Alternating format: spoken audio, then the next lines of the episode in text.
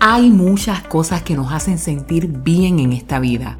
Una de ellas es recibir un buen abrazo. Un abrazo potencia nuestro nivel de bienestar. También tiene un efecto positivo sobre nuestro estado emocional. Escucha este podcast para que conozcas los beneficios de dar y recibir abrazos. Soy tu consejera psicoeducativa, doctora Villamil, y te doy la bienvenida a este episodio titulado Abrazos terapéuticos. Un abrazo dice más que mil palabras. Algunos de ellos se ofrecen como muestra de cariño y afecto, otros para dar ánimo y consuelo. Es gratificante recibir un abrazo en momentos de dificultad, como también es una bendición que te saluden o te reciban con un abrazo. Cuando abrazas a alguien, le estás dejando saber a esa persona que es importante para ti, que la aprecias y que estás con ella. Los abrazos nos acercan y nos unen. Ese contacto físico resulta muy agradable y es necesario para nuestro bienestar físico, emocional y psicológico. En Génesis 33 se presenta la historia de la reconciliación de Jacob y Esaú. Ellos llevaban tiempo sin verse y la última vez que lo hicieron no terminaron en buenos términos. Jacob le había robado los derechos como primogénito a su hermano. Esaú estaba tan molesto y lo aborrecía a tal extremo que pensó en matarlo.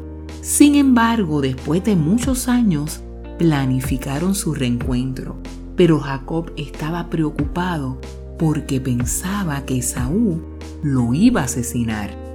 No obstante, en Génesis 33:4 establece que Esaú corrió hacia él y le abrazó y se echó sobre su cuello y le besó y lloraron.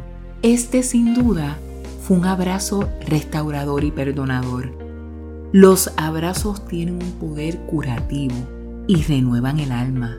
No sé qué emoción negativa puedas estar sintiendo en este momento, pero acércate a alguien con quien te sientas cómodo y solicítale un abrazo.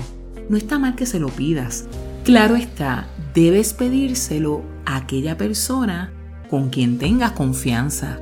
Es bueno recibir un abrazo si estás triste, deprimido, solo, desanimado, preocupado, decepcionado enfermo o frustrado. Igualmente si tienes problemas y te sientes incapaz de resolverlos o si te dieron una mala noticia. Por otro lado, si en estos momentos estás tranquilo y te sientes bien, mira a tu alrededor. Puede que haya personas que requieran que le ofrezcas un abrazo. Es probable que este gesto le aplaque el dolor emocional a alguien.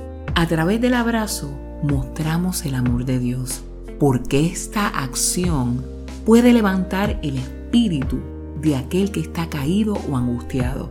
Si una persona está sufriendo, no te preocupes tanto por lo que le tengas que decir para que se sienta mejor, porque ello significa mucho. Te invito a que tengas la disposición de dar y de recibir abrazos, ya que este acto tiene un efecto restaurador. Espero que este episodio haya sido útil para ir trabajando en beneficio de tu estado emocional. No obstante, si deseas escuchar unos podcasts específicos para superar la ansiedad o la depresión, los puedes conseguir al escribir mi yo pleno en todas las plataformas digitales. Encuéntranos en Facebook, SoundCloud, Spotify, YouTube, Instagram, Twitter, Amazon Music y Apple Music. Se despide de ti con mucho cariño tu consejera psicoeducativa, doctora Villamil. Y no te olvides, el día de hoy, regala un abrazo.